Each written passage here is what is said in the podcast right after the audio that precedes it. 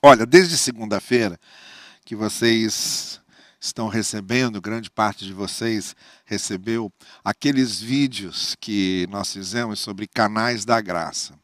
A maneira como a graça de Deus nos atinge e ao mesmo tempo nos torna canais para nós abençoarmos outras pessoas. Eu quero hoje encerrar essa semana de reflexões sobre como é que a graça age na nossa vida, é, fazendo menção a uma experiência do próprio apóstolo Paulo e a essa resposta que Deus deu a ele. O contexto você conhece, está lá em 2 Coríntios capítulo 12, quando Paulo narra a, a experiência dele com Deus, em que ele, diante do Senhor, é, derrama diante dele o seu coração, e muito especialmente por causa desse espinho que ele diz que era um espinho que ele tinha na carne, que o machucava, ele considerava assim um mensageiro de Satanás para tentá-lo, para oprimi-lo, sabe, para entristecê-lo. E ele coloca esse espinho que o atormentava diante do Senhor e ele pede ao Senhor, ele ora ao Senhor para que retire tire o espinho. E aí, Deus, depois dele orar três vezes, pedindo três vezes, que Deus eliminasse o espinho, aniquilasse o espinho, resolvesse aquilo de uma vez, Deus responde para ele: Olha, a minha graça, nas traduções antigas diz lá, minha graça te basta, que é o tema do nosso, da nossa mensagem. E aqui, nessa versão mais moderna, está escrito: A minha graça é suficiente a você, pois o meu poder se aperfeiçoa na fraqueza. E aí o apóstolo Paulo conclui: Olha, eu me alegro muito mais então nas minhas fraquezas, porque o poder de Cristo repousa em mim através delas. Por amor de Cristo, eu me alegro nas fraquezas, nos insultos, nas necessidades, nas perseguições, nas angústias, pois quando sou fraco é que sou forte. E aí você vai perguntar o seguinte: então Paulo é um masoquista, ele gosta de sofrer e sente prazer com sofrimento? Não, não é isso. Não é isso que ele está dizendo. Vamos entender bem então hoje em que sentido Deus responde a ele que a graça é suficiente, que o seu poder se aperfeiçoa na fraqueza, em que sentido Paulo diz, então eu me alegro nessas fraquezas é, e nesse tipo de problema com os quais eu tenho lidado, porque eu sei que eu sou aperfeiçoado aí. A ação da graça de Deus é isso. A ação da graça de Deus é algo misterioso que muitas vezes nós não compreendemos, mas que vai transformando a nossa vida para melhor e principalmente vai nos transformando para melhor. Bom, por que, que eu estou falando isso com você? Primeiro, porque todos nós temos nossos espinhos na carne. O espinho da, da carne de Paulo não se sabe exatamente qual era. Ele fala aqui em insultos, opressões, perseguições. A gente imagina que seja isso. Ele está cansado de ser perseguido. Paulo tinha sido perseguidor. Sabe, Paulo transitou na vida dele, ele fez uma transição na vida dele muito interessante, porque ele era um homem bajulado, admirado, ele era um dos grandes líderes do farisaísmo, ele era um teólogo dentro do judaísmo muito respeitado. Ele tinha uma função é, é, de, de admiração, que os outros admiravam Paulo. Inclusive, ele tinha autoridade como aconteceu mesmo de fato, e perseguiu cristãos, encarcerou cristãos, inclusive ele estava presente, como conta o livro de Atos, durante a perseguição a Estevão, o apedrejamento de Estevão, ele tudo assistia e aprovava. Paulo acreditava mesmo que estava prestando um serviço a Deus com aquilo. Mas a transição pela qual Paulo passou foi interessante, porque aquele tombo que ele leva no caminho de Damasco, aquela grande luz que surge para ele, no capítulo 9 de Atos fala isso. Paulo caiu ali de diversas coisas, mas principalmente ele caiu dessa posição que ele ocupava. E, e ele, que era o perseguidor, ele começou a ser perseguido. É, ele, que era admirado, ele começa a ser odiado. Ele, que era cortejado, por causa do conhecimento, do poder que ele tinha, começa a ser, é, a ter o seu conhecimento colocado em dúvida, a ser ridicularizado, a ser zombado, a ser desacreditado. Essa própria carta que ele escreve aos Coríntios, que no cânon bíblico é a segunda, mas na verdade é a terceira. Há, entre a primeira carta e a segunda carta aos Coríntios, há uma aí que se perdeu mas é a segunda carta que chega às nossas mãos, só temos essas duas. Nessa segunda carta aos Coríntios, ele está tentando justamente resolver um problema de um grupo na igreja lá de Corinto que começou a desacreditá-lo como apóstolo, a duvidar da sua autoridade de apóstolo, a, a denunciá-lo, a acusá-lo de uma série de coisas. E ele escreve essa carta para defender o seu apostolado. Então, provavelmente, o espinho na carne de Paulo ia nessa direção. Ele estava cansado, cansado de ser perseguido, cansado de ser ridicularizado, cansado de ser desacreditado, de chegar numa sinagoga e ter que sair correndo, porque ele chegava na sinagoga, começava a anunciar o evangelho e as pessoas se revoltavam contra ele. Chega um ponto que ele está tão cansado disso que ele resolve que não vai falar mais aos judeus, só vai falar aos gentios, só vai falar aos gregos. Então, provavelmente, o espinho na carne tinha a ver com isso, com esse cansaço. As minhas fraquezas, as fraquezas às quais Paulo se refere, são essas: os insultos, as perseguições, as opressões humanas, as ridicularizações que mexiam com ele, mexiam muito especialmente porque ele é, estava numa posição de grande admiração coletiva e passa agora a ser o perseguido, o oprimido, o injustiçado. E provavelmente é isso, que é o espinho na carne de Paulo, e é isso que ele apresenta diante de Deus. Eu estou cansado. E aí vem a resposta de Deus a ele. Então, no que se refere a nós, nós temos os nossos espinhos. Você já pensou quais são os seus?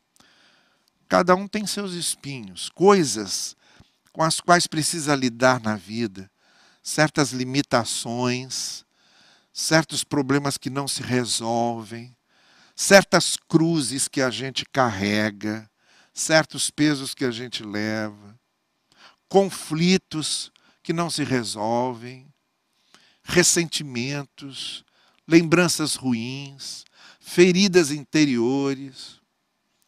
Qual é o seu espinho na carne? Às vezes é uma grande frustração, às vezes é um grande sentimento de fracasso. E uma coisa a gente tem em comum com o apóstolo Paulo, aquilo nos incomoda. Outra coisa que a gente tem em comum com o apóstolo Paulo, a gente quer se livrar daquilo. Às vezes a gente coloca aquilo diante de Deus e a coisa não se resolve. Não há uma mágica, não há um prodígio. Esse é o momento em que Deus responde não para a oração. Não é que ele não responda, mas ele responde não. Ele respondeu não para Paulo porque tinha outros propósitos para ele. E às vezes Deus responde não para certas petições nossas, para certos pedidos, para certas súplicas, porque ele tem outros propósitos. Daqui a pouco a gente vai entender qual era o propósito de Deus para Paulo nisso. Mas o que eu queria falar com você nesse primeiro momento e nessa contextualização desse texto de Coríntios é exatamente isso. Não importa muito qual era o espinho de Paulo, porque cada um tem o seu. Qual é o nosso? Quais são os nossos? O que, que a gente está carregando e vê que muitas vezes não tem solução. E é aí que Deus vira para a gente e diz: olha, isso não tem solução, isso vai permanecer assim.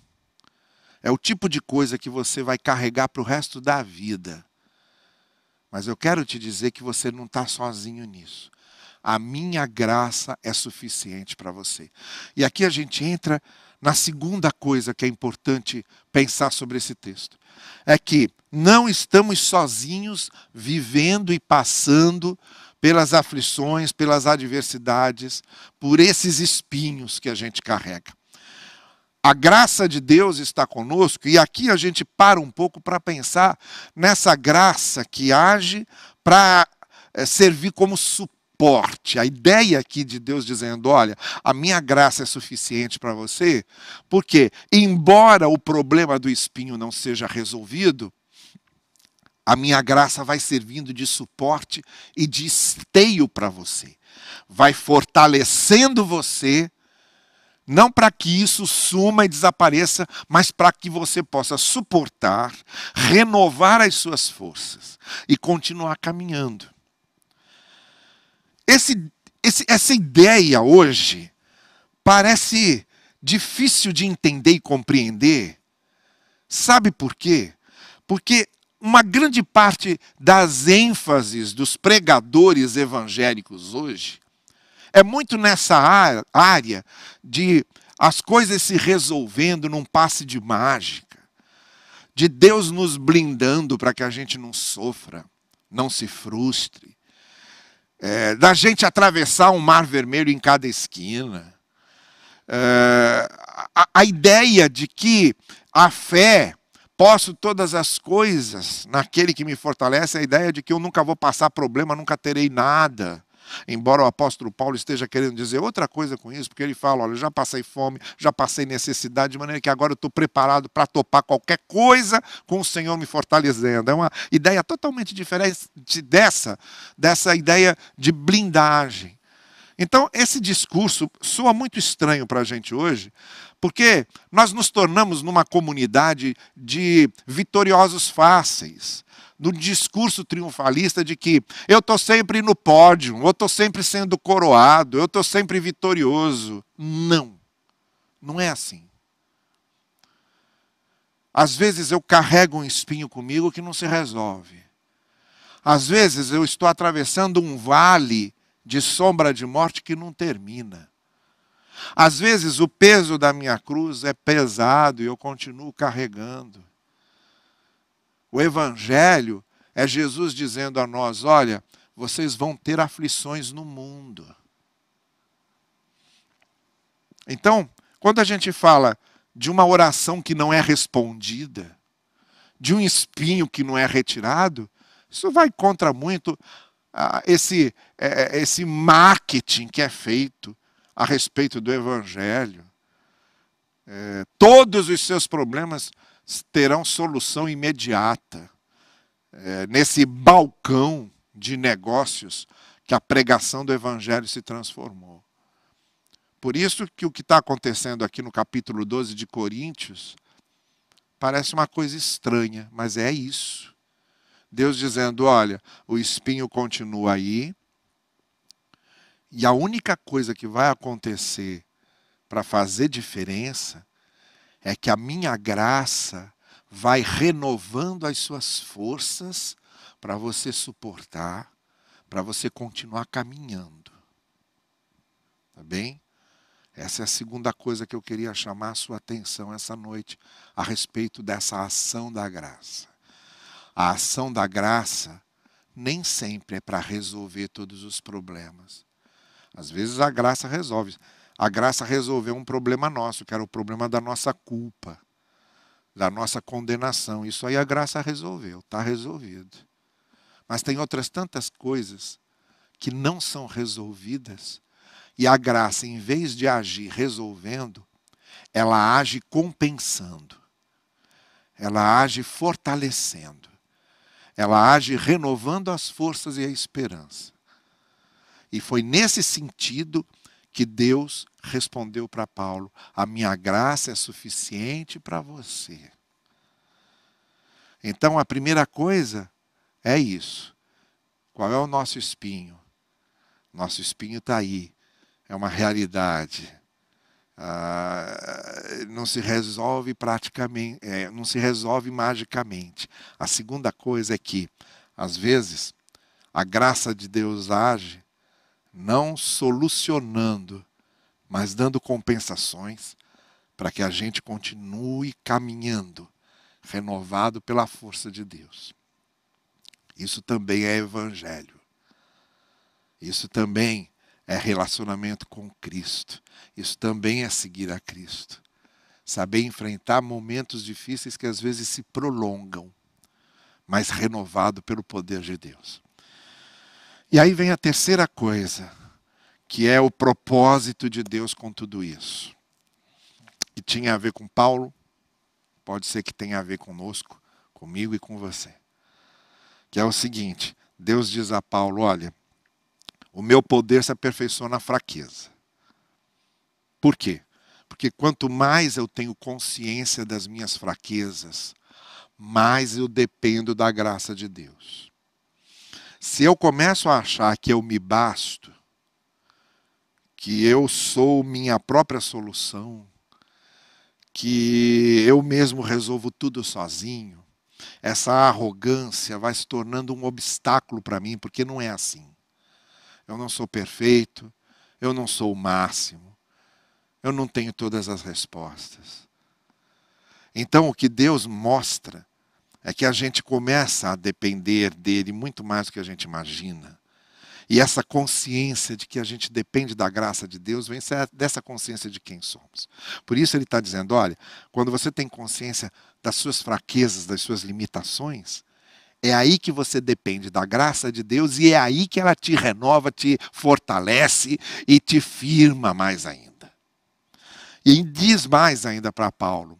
Paulo, ouvindo isso, ele diz: Olha, e por isso eu me alegro nas minhas provações, eu me alegro nas minhas fraquezas. E aí, aquilo que eu estava dizendo, não é porque ele é um masoquista, gosta de sofrer, ninguém gosta de sofrer. Mas é porque ele está tendo essa consciência de que as minhas aflições, esses insultos, essas perseguições, essas opressões que eu sofro, elas não estão jogadas no vazio. Elas são usadas por Deus para me fazer melhor, mais dependente da graça, mais maduro. O que Paulo estava dizendo aos Coríntios é que ele estava se transformando numa pessoa melhor, porque o espinho na carne, que era um mensageiro de Satanás, no sentido de que o diabo se até se alegrava de vê-lo sofrer. Entretanto, a graça de Deus agindo sobre ele fazia com que aquele espinho acabasse se tornando um bem para ele. Porque ele crescia e amadurecia na experiência da dependência da graça de Deus. É nesse sentido que Paulo está dizendo: então eu me alegro eu me alegro porque eu descubro que a minha vida está seguindo por um rumo, que até os momentos de aflição, que até os espinhos da carne, que eu tenho experimentado esses insultos, essas perseguições, essas injustiças comigo, até isso Deus vai trabalhando para se transformar num bem para mim, porque está me fazendo mais humilde, mais dependente da graça de Deus. E em consequência de tudo isso, está me fazendo mais forte. Eu me fortaleço através das minhas fraquezas. Olha que paradoxo maravilhoso. Para alguém que olha de fora, as minhas fraquezas servem só para me enfraquecer. As minhas aflições servem só para me derrotar. Os insultos contra mim servem só para me humilhar. As perseguições servem só para passar por cima de mim. As minhas angústias servem só para me aterrorizar.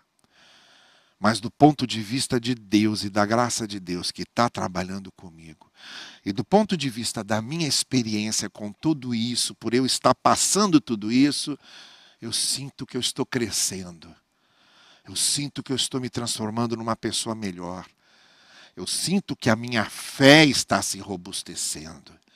Eu sinto que o meu discipulado vai se revigorando. Eu sinto que Deus vai se tornando cada vez mais concreto para mim. Eu sinto que o senhorio de Cristo é mais do que uma teoria, é uma prática diária na minha vida. Eu sinto que a palavra de Deus não é luz para os meus passos, lâmpada para o meu caminho só na teoria, é na prática também. Eu sinto que a minha fé vai se tornando algo cada vez mais concreto. Esse é o resultado da graça de Deus agindo na minha vida, apesar dos espinhos, apesar das aflições, apesar das angústias não resolvidas. Deus vai transformando tudo isso para o meu bem. E aí Paulo diz: Eu aprendi a valorizar mesmo as minhas fraquezas, a valorizar mesmo os momentos de aflição, porque Deus está trabalhando através disso na minha vida. Eu estou experimentando isso, diz Paulo. Essa noite, eu quero convidar você a ter a mesma experiência com a graça do Senhor. Quero convidar você essa noite a se refugiar na graça a se refugiar em Cristo e no seu amor. Ele que veio antes de mim, sofreu antes de mim, carregou as minhas dores, tomou meu lugar na cruz. Ele que disse: No mundo vocês vão ter aflições, mas não temam, eu venci o mundo. Ele que disse: Eu estou com vocês todos os dias, até o final dos tempos. Ele que disse: Não vou deixar sozinhos, mas eu vou enviar para vocês o meu espírito, que vai conduzi-los a todas as coisas que eu preparei para vocês. Tudo isso Jesus Cristo diz. Tudo isso. Nós temos nobres e valores, valorosos fundadores de religiões, sabe? Gente que, que transformou o mundo num mundo muito melhor. Gandhi transformou o mundo num mundo muito melhor. Buda também veio com muita sabedoria. Uh, Confúcio, a filosofia de Confúcio transformou o mundo é, numa coisa muito melhor. Antes de Jesus Cristo dizer: Olha, não faça ao outro o que você não quer que ele faça a você, ou vice-versa. Faça ao outro o que você gostaria que o outro fizesse a você. Isso Confúcio já tinha dito 300 anos antes de Cristo. Então a gente tem fundadores de, de, de, de pensamento, de correntes de pensamento, fundadores de religiões, que sim, tem o seu valor, transformar o mundo num mundo melhor. Mas nenhum deles disse o que Jesus Cristo disse: Eu estarei com vocês. Eles passaram os seus ensinos e os seus discípulos estão lá tentando cumprir. Com Jesus é diferente. Com Jesus ele disse: Olha, eu estou passando para vocês os meus ensinos, mas eu estarei com vocês. Essa é a diferença. Ele ressuscitou, está vivo e está conosco. Então a gente pode carregar os espinhos na carne que a gente tem, mas se refugiar na graça e se refugiar em Cristo. O que eu quero convidar você essa noite a fazer isso. Se refugie nos braços daquele que nos fortalece e transforma os espinhos da vida em coroas de glória para a gente. Quero orar com você. Pai querido, tu conheces os momentos difíceis que alguns desses que estão me ouvindo agora estão passando. Tu, tu sabes e conheces muito bem nossos espinhos que estão conosco, dos quais a gente não conseguiu se livrar e a gente carrega isso com grande peso, com grande dor. Tu sabes quais são nossas frustrações, quais são nossos fracassos Tu sabes quais são nossas limitações, tu sabes quais são nossas fraquezas. Por isso a gente se refugia na tua graça. Essa graça que é suficiente, que age na nossa vida, para que essas coisas todas se transformem em ganho. Tu ages com tua graça em nossa vida, e a vitória que Cristo conseguiu é essa é que essas aflições não conseguem nos derrubar, porque a tua graça nos mantém em pé e nos fortalece. Que isso seja uma experiência concreta de todos nós, debaixo da tua graça, debaixo da graça do Senhor Jesus, que cada um de nós se refugie em ti para experimentarmos a graça que nos é suficiente, a graça que nos basta nós pedimos, em nome de Cristo. Amém Que Deus abençoe você.